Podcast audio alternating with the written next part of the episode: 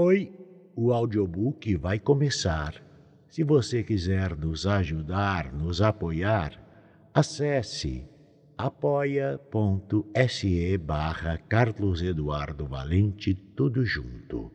A partir de cinco reais, você pode nos ajudar a trazer sempre um conteúdo de qualidade para vocês.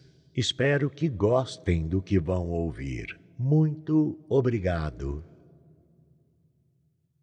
Solilóquio Inicial de Ricardo III, peça de William Shakespeare. O inverno do nosso descontentamento foi convertido agora em glorioso verão por este sol de York. E todas as nuvens que ameaçavam a nossa casa estão enterradas no mais interno fundo do oceano. Agora nossas frontes estão coroadas de palmas gloriosas, as nossas armas rompidas, suspensas como troféus. Os nossos feros alarmes mudaram-se em encontros aprazíveis. As nossas hórridas marchas em compassos deleitosos. A guerra do rosto sombrio amaciou sua fronte enrugada.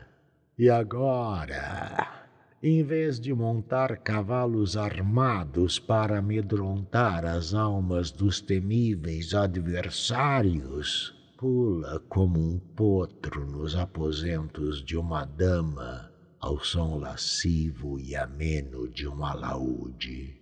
Mas eu que não fui moldado para jogos nem brincos amorosos, nem feito para cortejar um espelho enamorado, eu que rudemente sou marcado e que não tenho a majestade do amor para me pavonear diante de uma musa furtiva e viciosa, eu eu, que privado sou da harmoniosa proporção, erro de formação, obra da natureza enganadora, disforme, inacabado, lançado antes de tempo para este mundo que respira, quando muito meio feito, e de tal modo imperfeito e tão fora de estação que os cães me ladram quando passo cocheando perto deles.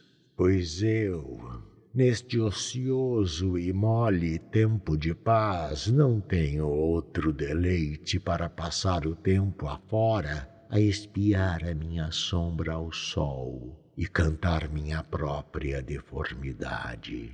E assim já que não posso ser amante que goze estes dias de práticas suaves, estou decidido a ser ruim vilão e odiar os prazeres vazios destes dias. Armei conjuras, tramas perigosas, por entre sonhos, acusações e ébrias profecias para lançar o meu irmão Clarence e o rei, um contra o outro num ódio mortífero. E se o rei Eduardo for tão verdadeiro e justo quanto eu sou sutil, falso e traiçoeiro, será Clarence, hoje mesmo encarcerado, devido a uma profecia que diz será um G o assassino dos herdeiros de Eduardo. Mergulhai pensamentos fundo, fundo na minha alma. Do narrador Carlos Eduardo Valente. Contato carlão50 arroba gmail.com